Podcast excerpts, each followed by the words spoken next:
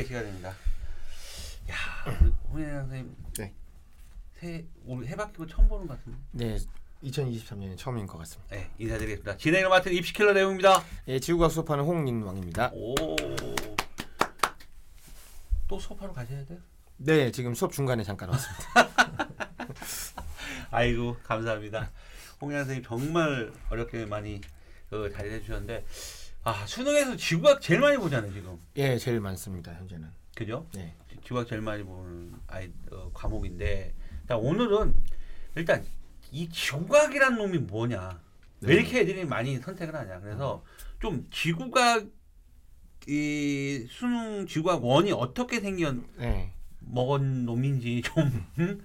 한번 좀 좀 이렇게 좀 그래도 목차로 한번 쫙 해서 네. 한번 좀 정리를 좀 한번 좀 부탁드릴게요. 지구가 크게 몇 단어로 돼 있어요?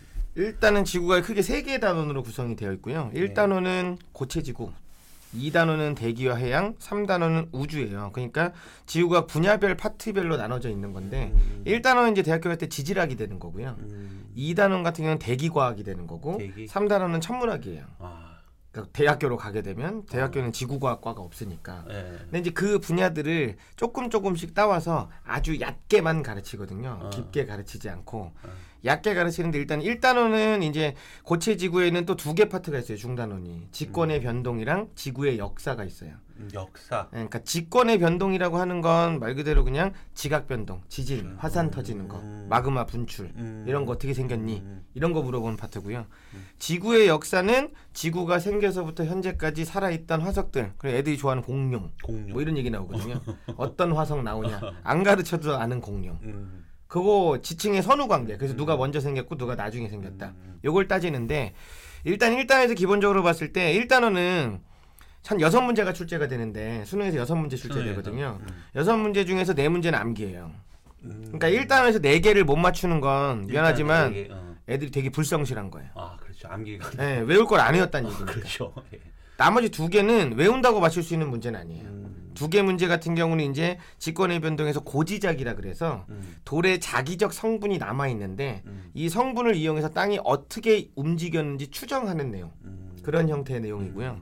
두 번째 지구의 역사에서 지질 단면도라 그래서 땅을 반으로 잘라고 옆면을 본 상태에서 얘가 순서가 누가 먼저냐, 음. 누가 나중이냐 이거 다 판단하는 내용이 있거든요.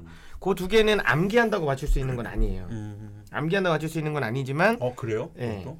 왜냐 그건 외워서 푸는 건 아니어서 음. 아, 내용을 이제 이해를 해야 되는 이해를 거여서 해야 돼. 그래서 그 두 개는 이해지만 나머지 네 개는 암기라는 거. 어. 그렇게 구성이 돼 있고 1단원은 2단원 대기와 해양은 대기와 해양의 그러니까 대기와 해양에서 중단원이 또 두 개인데 음.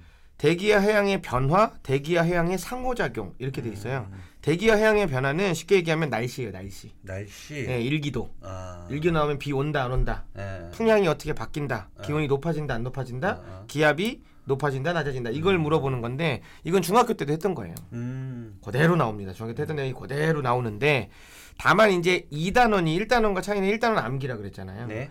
2단원은 암기를 토대로 주어진 내용을 해석해야 돼요. 그러니까 아, 해석. 보통 이제 추론이라고 얘기하죠. 과, 네. 거대하게 얘기하면 그냥 좀 뭔가 있는 것처럼 얘기하면 추론인 거고 네. 쉽게 얘기하면 문제의 그림이나 그래프나 표를 줬을 때 네. 너는 이 그림을 보고 네가 암기한 걸 떠올릴 수 있어? 이런 음. 형태의 문제라는 거예요. 그러니까 외우기만 한다고 풀 수 있는 건 아니, 아닙니다. 그래서 2단원 같은 경우는 그래서 문제를 좀 많이 풀어봐야 돼요. 음. 이런저런 형태의 문제들. 어. 그래야 문제를 많이 풀어보면 그 문제가 그 문제긴 하거든요. 근데 같은 내용을 자꾸 그림을 바꾸고 표를 바꾸고 음. 그래프를 바꿔서 되니까 그 부분인 걸 알아야 되고 두 번째 대기와 해양의 상호작용은 기상 이변 현상, 음. 뭐 엘니뇨, 음. 지구 온난화 음. 음.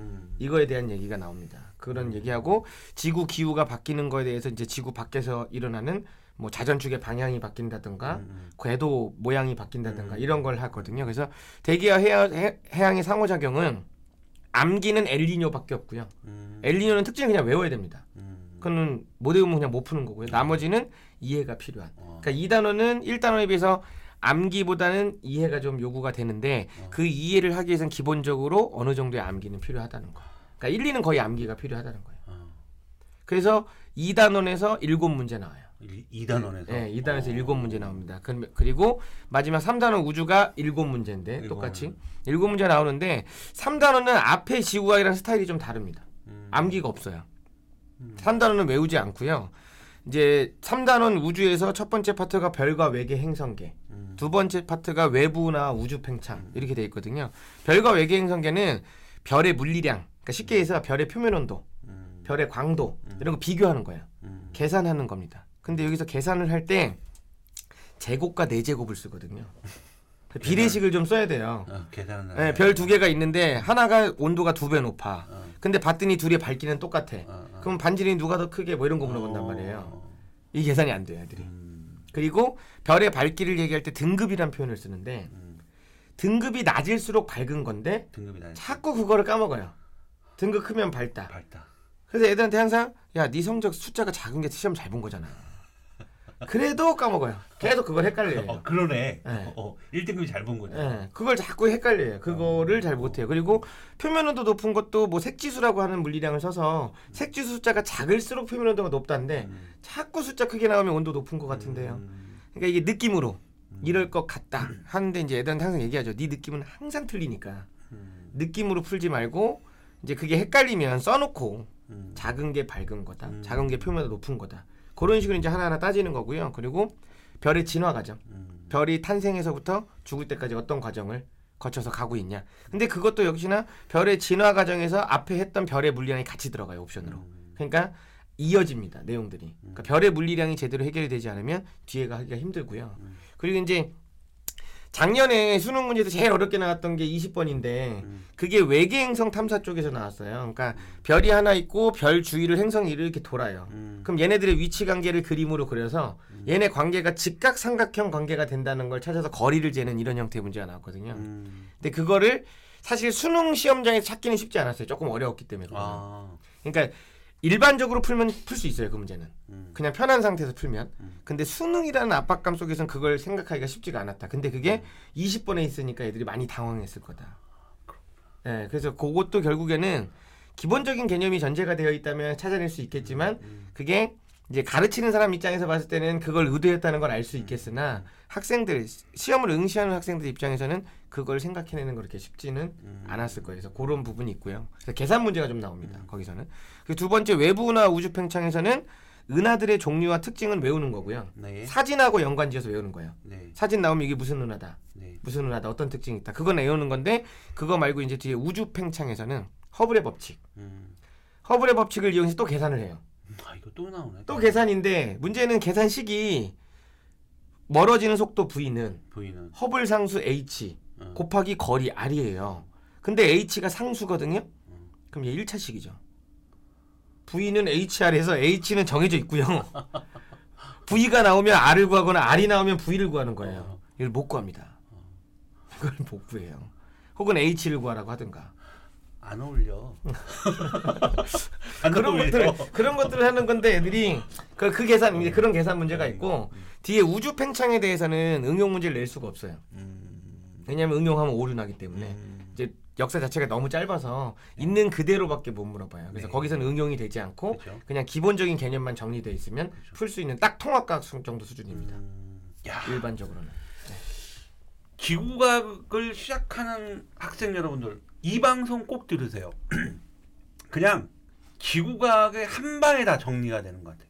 딱아 기구학의 세 단원이 있는데 이렇게 오늘 홍인환 선생님이 얘기해 주신 얘기를 딱 들으면은 그냥 아이 홍인환 선생님 이런 얘기를 그냥 끊기지 않고 쭉 이렇게 나올 정도면 보통 이 수업 시간에 뭐 이런 얘기를 뭐 항상 하시나요? 아니 이런 얘기를 할 일은 없는데 직업이잖아요. 직업인 사람들도 아니 제가 볼 때 이런 얘기를 끊임없이 했었던 것 같아요. 그냥 줄줄줄줄 나오잖아요. 지금. 이게 나오지 않으면 그만해야죠. 아, 바꿔야죠. 그래요? 이제 야, 하여튼 어 오늘 그 지구각의 지구각 원이라는 건 이렇게 생긴 거다. 네. 그래서 수능을 첫 입문하는 학생을 또는 그 내신으로 고등학교 2학년 때 네네. 지구학을 처음 접하는 학생들도 네. 이런 얘기 들으면 되게 도움이 될 것 같아요. 근데 안 들을 거예요, 걔네들은. 왜? 왜? 왜? 자기랑 상관없다고 생각을 할 거기 때문에. 어머? 그리고 이게 막 되게 깊게 생각하지 않아요, 2학년 때 지구가. 지구학을 네. 만만하게. 네, 만만하게 생각을 해요. 그리고 실제 학교 현장에서도 보면 네. 만만하게 돼요, 시험 문제를. 아 그래요? 빈칸 넣기 수준의 문제가 나오는 학교들도 꽤 많아요. 그러니까 당부드리고 싶은 혹시 학교 관계자 선생님이 혹시나 듣고 계시면 어. 애들을 위해서라도 꼭 수능형 수능형으로 술제를 해줬으면 좋겠어요. 빈칸 넣기가 아니라. 빈칸 듣기가 아니라. 왜냐하면 얘는 어차피 지구학을 선택할 거예요. 네. 지금 힘들더라도 지금부터 네. 힘들어서 쌓아가는 게 애한테 도움이 훨씬 되는 거지. 네, 네, 네. 단지 애들 지금 점수가 안 나와서 네. 공부 조금만 해도 점수가 나올 수 있게끔 해주기 위해서 네. 너무 쉽게 문제를 출제하면 음. 애들이 3학년 때 괴리감이 너무 큽니다. 음. 공부를 하는 데 있어서. 그리고 2학년 때 공부했던 게 크게 도움되지도 않고요. 간혹 문과생들도 과, 과탐 하나 더, 어, 선택하던데 지구학 선택. 네, 네, 그렇죠. 그런 아이들이 있어요. 그런 애들 때문에. 그 문과생들한테 당부하고 싶은 음. 건 뭘 얘기했을 때 저 문과인데요. 이 말을 안 했으면 좋겠어요. 문과면 다 용서되지 않습니다. 아니 선택을 해서 하겠다면 어. 이과처럼 해서 같이 덤벼야지. 아니 지구학 선택했으면 공부하는 왜 저기 저기도 도움이 돼 국어 비문학에 그쵸. 나올 수 있어 네. 지문 그 과학 지문에서 저번에 2010 어, 19학년도에 국어 제일 어려운 사태 그 천체 나왔었잖아요. 네, 네, 맞아요. 전문 나왔잖아요. 그러니까 아무튼 음. 그런 변명을 안 했으면 좋겠어요. 네. 전 이거니까요. 네, 네, 네. 예, 이러지 않았으면 좋겠습니다. 예, 마지막으로 다시 한번 이 방송 그 일단 정말 짧고 강렬하게 우리 홍일랑 선생님께서 쥐구과학 원에 대한 어떤 공부, 그다음에 어 구조 이렇게 생겼으니까 이런 식으로 어 진행을 하는 게 좋을 것 같다라고 지금 말씀해 주셨습니다. 아, 그럼에도 불구하고 그럼에도 불구하고 딱 들었을 때 제가 볼 땐 아, 일단은 뭐 70% 이상을 얘기 말씀해 준 건데 거의 암기 수준이라고 생각하는데 네. 그럼에도 불구하고 선택자도 그 수능에서도 가장 많은데도 그래도 그렇게 선택하고도 왜 성적이 안 나올까? 이거는 2부에서 할 거예요. 네, 알겠습니다. 2부에서 할 네, 거예요. 네. 자, 일단 1부는요. 어, 지구과학 원이 수능을 입문하거나 고등학교 2학년 그 지구과학을 선택한 학생들 지구과학이 이런 겁니다.에 대해서 홍민아 선생님이 어, 지금까지 말씀해 주셨고요. 자, 2부에서는요. 그래도 쉬워 보이는 듯한 지구과학도 분명히 함정이 있고 어렵고 못 푸는 문제들이 있다. 또한 과연 문제가 어려워서 못 푸는 것이냐? 아니면 안 한 거냐? 자 2부에서 어, 어, 현장에서 어, 학생들을 가르쳐 주신 우리 홍장 선생님이 따끈따끈한 이런 현장감 있는 그런 리얼한 얘기를 자 2부에서 전해드리겠습니다. 자 오늘 1부는 지구가 이런 거야 라는 거에 대해서만 어, 간략하게 설명해 드렸습니다. 다음 시간 2부에서 뵙도록 하겠습니다. 수고하셨습니다.